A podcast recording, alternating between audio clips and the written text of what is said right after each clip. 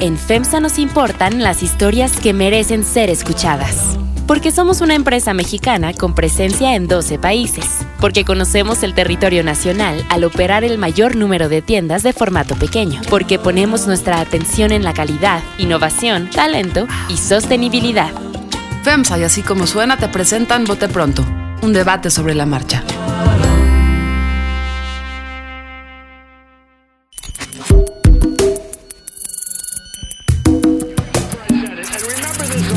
Carlos Puch, María Scherer Ibarra, Ignacio Marván, Héctor de Mauleón. Este era uno de los grandes orgullos del gobierno de Peña Nieto. Este gobierno asociado con la corrupción. Es que no sirve para hacer política. En Bote Pronto. Un debate sobre la marcha.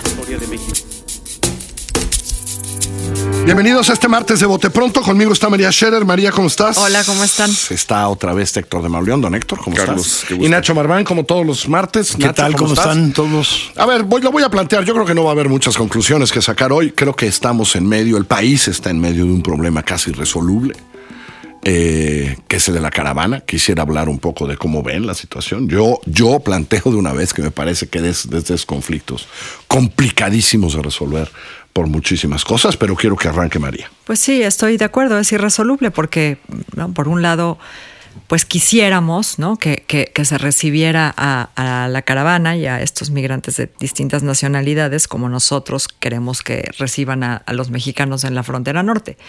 Eh, bueno, por un lado, Carlos, como escribiste ayer, pues el gobierno lo hizo todo mal, ¿no? Tarde y mal, porque la caravana estaba anunciadísima y no, no, no se preparó de ninguna manera para recibirlos en estas condiciones pues de dignidad, de generosidad, ¿no? de compasión. Y no hay forma de detenerlos y mantenerlos aquí en esas condiciones y quedar bien con Trump al mismo tiempo. ¿no? En esos términos es que es irresoluble. Y que vienen días complicados, ¿no, Héctor? Pues sí, es- quedamos entre la espada y la, y la pared con esta, con esta situación. Eh, me llama la atención el, el debate eh, interno que desata, porque despierta cosas que no están muy visibles entre, entre la población. Somos políticamente correctos todo el tiempo y de repente levantan la cobija y encontramos un mar de discriminación, de racismo, de incomprensión, de egoísmo, de mezquindad, de intolerancia frente a algo que no sabemos manejar, ¿no? Todos hemos visto ya hasta el hartazgo estas frases de eh, no hay trabajo para los mexicanos, pero vamos a recibir a unos centroamericanos, este, va a aumentar los zetas, van a aumentar sus, sus reclutas para los, para los sicariatos, etcétera, y al mismo tiempo una, una reacción, como decían, absolutamente tardía y fuera de, de, músculo de- del gobierno que no puede establecer ni una narrativa ni un protocolo, una narrativa para explicarle a la gente eh, por dónde, eh, de qué se, de qué se trata lo que estamos, lo que estamos, estamos viviendo, ¿no? Este es una situación completamente extraordinaria, no se puede comparar con el paso de unos indocumentados a través de los ríos, este, no se trata de, no, no se puede comparar con esto, es una, es una situación completamente anormal, que no se pueda eh, aterrizar el hecho de que eh, es gente que viene saliendo del lugar más peligroso del planeta, un, un triángulo de países en donde los índices de homicidio y de violencia superan con mucho eh, pues toda América Latina y, gran parte del, del mundo. Entonces, eh, todo esto nos coloca además al mismo tiempo en, eh, en- en el, en el doble dilema de ser políticamente correctos y descubrirnos racistas en este país donde la piel morena, la pigmentocracia, como le han llamado, donde la piel morena no tiene oportunidades, ni siquiera la estatura tiene oportunidades. ¿no? Yo creo Nacho. que eso del racismo oculto pues es el elefante en la sala que nadie quiere ver, pero siempre ha estado ahí presente, ¿no? No, no, no, fuera, fuera máscaras y mm, esa es la realidad, ¿no? Yo quisiera contextualizar algunos puntos, ¿no? No solo es el triángulo del norte de Centroamérica, sino que es el país, el segundo país más pobre, Honduras es el segundo país más pobre de América Latina, el más violento, este, y particularmente donde nace la caravana, San Pedro Sula, estamos hablando de 150 muertes, digamos, este, al, al- al año violentas. Aquí, aquí estamos hablando de 20 en, En San México. Pedro Sula. Sí, 50, 60 en Honduras. Pero San Pedro Sula es, digamos, entonces estás en el más pobre y en el más violento. O sea, no estás hablando de... 150 por 100 mil. 150, casi mil. 150 por 100 mil en San Pedro Sula y como 60 por 100 mil en, En en Honduras. Honduras. En México está del carambas la cosa y estamos hablando de 25, Sí, así es. 23, 24, 25. Está arriba de Venezuela inclusive, ¿no? Entonces no es cualquier lugar y es el después de Haití es el más pobre. Luego son gente muy vulnerable. O sea, te pones a revisar no solo la legislación mexicana o la legislación norteamericana, los principios universales de los migrantes y realmente los derechos son muy endebles. O sea, tienen derecho a pues, el debido proceso como cualquier persona, o sea, que pues, los detenga nada más la autoridad competente, este, cosas así. Tienen derecho a no ser discriminados, lo cual, pues de entrada, de entrada lo son. Tienen derecho a ser informados. Es quizás el principal derecho, a ser informado de cuál es tu situación y cómo te puedes regularizar. A ser, a ser informados. Tienen derecho, digamos, a albergues, lo cual sí compromete a cualquier país y es en el lío en el que está metido ahorita Estados Unidos. Y andan tratando de impulsar internacionalmente una- algo así como, en lugar de presunción de inocencia, presunción de no detención pero que solo la autoridad administrativa te pueda detener en un momento dado. Si tú revisas esto, en realidad están muy desprotegidos en, eh, cualquier lado, ¿no? Sí, además yo creo que nosotros, el país está en una situación que, que no muchos países, y no recuerdo ahorita, no podría mencionar qué otros países han estado en esta situación. Porque seamos honestos, nosotros podemos ofrecerles que se queden. No se quieren quedar. La caravana no viene a quedarse a trabajar en, en- Tuxtla, ni en Coatzacoalcos, ni aunque hay algunos que se han quedado, por ejemplo, en la Riviera Maya a partir. Ellos quieren llegar a Estados Unidos.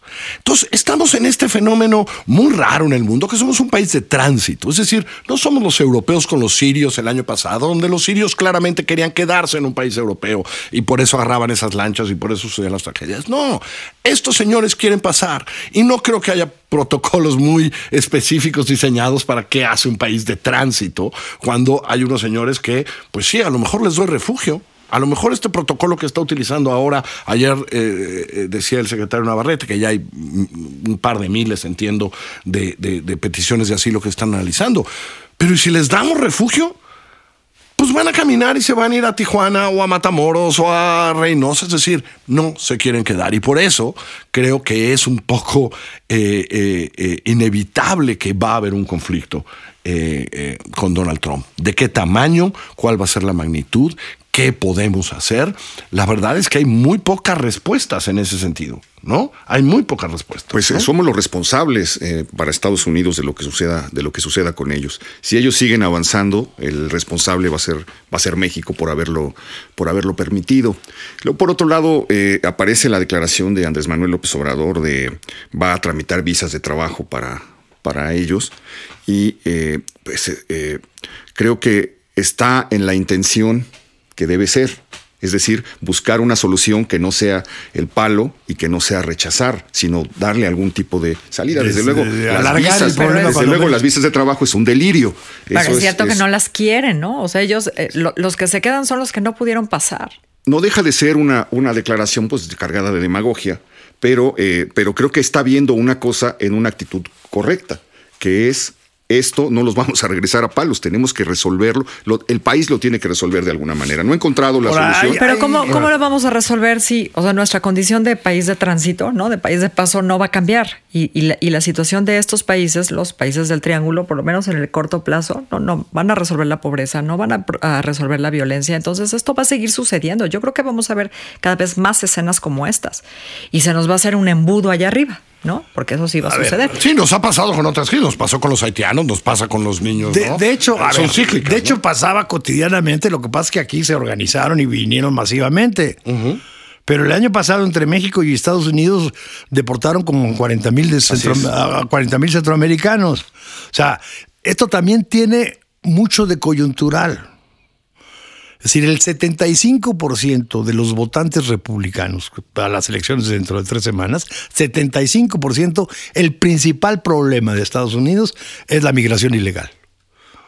Y eso es, digamos, lo que precisamente está sacando Trump, eh, Trump en, eh, en, este escándalo. En ese sentido va muy con la elección intermedia de, de este momento, apelando a la, al votante, es decir, ah, sí, sí, sí, no, no, al votante duro, sino a la mayoría, a la, a, la, a la, mayoría de sus votantes.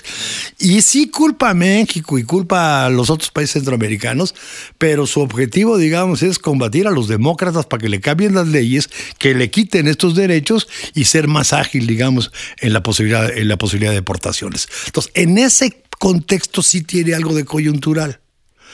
Ahora, el número, la verdad, es relativamente manejable. O sea, sí es un drama que 7 mil gentes se muevan, pero comparado con los flujos universales, digamos, de la Unión Europea o los 11 millones de irregulares en Estados Unidos, en realidad este, no se van a quedar los 7 mil. Eh, no, no, aquí es lo, pero, aquí es lo, si hay un no, pero es lo político. Pero, pero, pero si, Nacho, hay, si hay un porcentaje Nacho, que se puede quedar. ¿eh? Nacho, los números no importan. Esto es un acto simbólico, bien lo decían.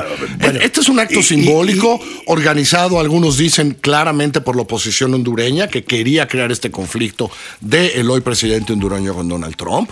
Este, después aprovechado por la oposición guatemalteca, donde ya se han unido algunos de esos. Es decir, este es un acto político, pero sí es un acto político que demuestra, uno, que no no tenemos salida, que no tenemos una salida clara para este problema. Y a mí sí me preocupa las reacciones de los republicanos, del presidente Trump, de lo que significa en muchos sentidos si esta caravana sigue avanzando hacia el norte del país, porque no creo que haya muchas decisiones de política pública. A ver, yo que estoy seguro que, porque, pero es que además que va a avanzar al norte del país, ¿eh? No, va a avanzar al norte del, del, país, pero desde hace mucho tiempo se está discutiendo que, que, esto no se puede ver como países aislados, porque precisamente lo que te deja es encapsulado y, y, atado de manos. Lo que, ya se, lo que ya tiene que hacer México de manera muy clara es mirarlo como un problema regional mirar esto de la violencia, mirar esto de los migrantes, mirar esto de la pobreza como un problema que le atañe, porque está en la misma región y está ocurriendo, eh, digamos, eh, eh, a su lado derecho. Entonces ya se tiene que resolver, hace una década que se está planteando tirar una mirada regional hacia Centroamérica y dejarnos de ver como, como un conjunto de pequeños países aislados. De verdad, parece demagogia, pero es que no hay otra salida. No, y plantearlo como un problema permanente, porque no puedes estar resolviendo, o sea, aunque sea coyuntural, ¿no? No puedes resolverlo de esa manera. Es decir, necesitamos una política pública permanente. que, no estabas preparado. Y que alguien tiene que imaginar. Que no estabas preparado y que lo peor que hiciste fue llevar a la Policía Federal Preventiva. Eso, que, eso me queda claro. Afortunadamente, pues sí estuvo el, el penoso incidente de los gases lacrimógenos y demás, pero eso pasó rápido y finalmente el planteamiento que, que, dice, que dice Héctor se supone que es al que vamos. Pero, es al que vamos, pero no sé cómo vamos, porque vuelvo al principio, al origen.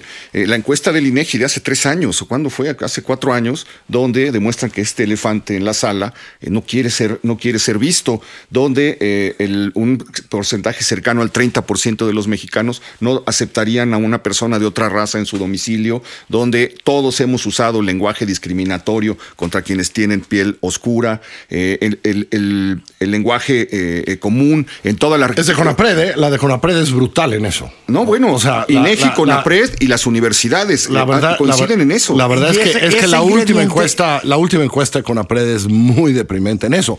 Insisto, no nos toca más que hoy en las redes, en algunas partes, etcétera, porque somos un país de tránsito, porque no se han quedado. Es decir, porque, porque a final de cuentas no, todavía es permeable la frontera norte de alguna manera y los que llegan ahí se acomodan y tal y cual, como pasó con los haitianos en Tijuana. Eso todavía no lo vivimos porque no están.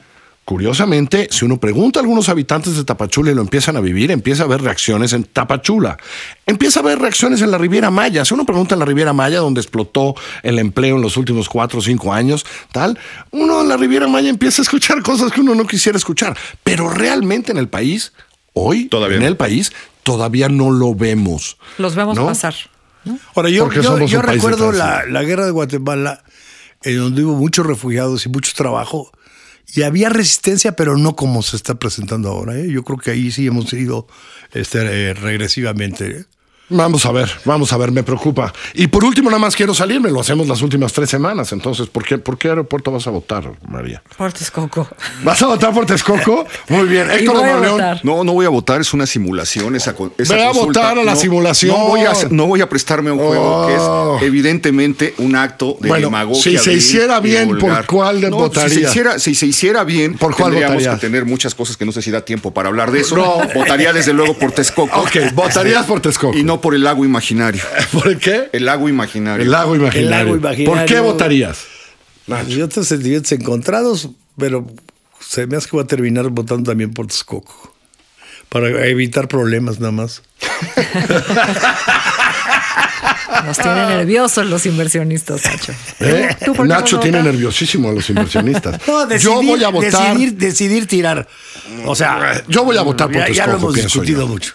Voy a votar por. No me, no me encanta, ¿eh? Texcoco. A mí tampoco. Es como el Taj Mahal. Es como construir el Taj Mahal. Texcoco barato. Pongamos No, ahí no, eso es No puede ser barato. comparación, no puede hombre. ser barato. Puede no ser tan caro. No puede ser Sí, le pueden reducir, Puede ya- no de hecho ya le bajaron muchísimo eh, después de las presiones que hubo. No, la verdad. Bueno, Eso que, lo que que- escribía Loret, que le cambiaron los vidrios. No, por Dios. Desde- No, le bajaron. Si, si lo que cuesta de eso, si lo que cuesta de eso es lo que cuesta, y va a ser mucho más caro. Desde que se discutió esto hace 20 ¿Es más años, caro detenerlo? La opción más cara y peor y más complicada técnicamente es Texcoco. Escúchenme, Y eso va a acabar costando 600 mil millones. es más de pesos, caro ¿eh? detenerlo Va- que, que- que no, seguirlo. No, va a acabar costando 600 Yo mil ahí millones. tengo la duda, ¿eh? Va a acabar costando eso 600 tengo la mil millones de pesos. Así son esas obras de infraestructura. no pero es- ni modo. Y, y que quede claro, no es una decisión técnica. Ustedes viven en un es una decisión en dónde voy a gastar menos. Ustedes que viven en un país rico tengan Texcoco. No, voy a es votar un, por es, ustedes. es- Es que me va a costar Es un menos. aeropuerto para los próximos 50 años y no para lo que queda del sexenio. ¿Quién sabe? Ojalá, ¿Quién ojalá. sabe? Porque solo en las imaginaciones de algunos vamos a tener 80 millones de pasajeros en el 2000. Porque ¿saben qué va a decir la gente? La gente va a decir, oigan, siguen, está durísima la violencia en México, ya estamos en 30 por 100 mil. Oye, en Cancún no, en tal, pero ¿saben qué? El aeropuerto está padrísimo. Vamos a México porque llega uno No, pero al es, es una aeropuerto puerta de entrada a América es Latina. increíble. No, qué mirada tan chiquita. Van a venir de favor. paso. Igual No, hombre, qué mirada tan cerrada. paso. Es una puerta- la- de la entrada puerta- a América esa la Latina. perdimos hace muchos permitir- años y con te- Panamá. Y te va a permitir, por Esa eso le está va a competir perdida. a, a Panamá. No. Y además va a permitir vuelos directos. ¿Tú sabes de quién es el de Panamá? México que no existen hoy. ¿Cómo no existe? ¿Cómo no ¿Tú nunca has ido? ¿Tú nunca has ido? Yo voy mucho, ¿eh? Yo también. Yo voy mucho a Europa, sí. Ah, ¿sí? Y directo no paro, ¿eh? No paro en Montreal, ¿eh? Yo no paro en Montreal como paré cuando fui a los 10 años. Qué Ya optimista, me voy. Héctor. Qué No, es que, es que- hay un señor dice que se repelen los, los aviones bueno. y hay un señor dice que no hay vuelos directos No, no, de no, hay Europa vuelos- a hay México. vuelos directos, pero a te va a partir de permitir eso, aumentar la-. No, no, no, no. Chao. Te va a permitir luego. aumentar la cantidad. Gracias. Se- voy a tratar de se conseguir un vuelo casi directo No, no. a Ámsterdam. Se Ya me voy. comió todo el anzuelo, Héctor del Morio. Sí, todo se lo comió completito. Esto es Bote Pronto, estamos en Spotify y iTunes, que les vaya muy bien. Vote pronto. Un debate sobre la marcha.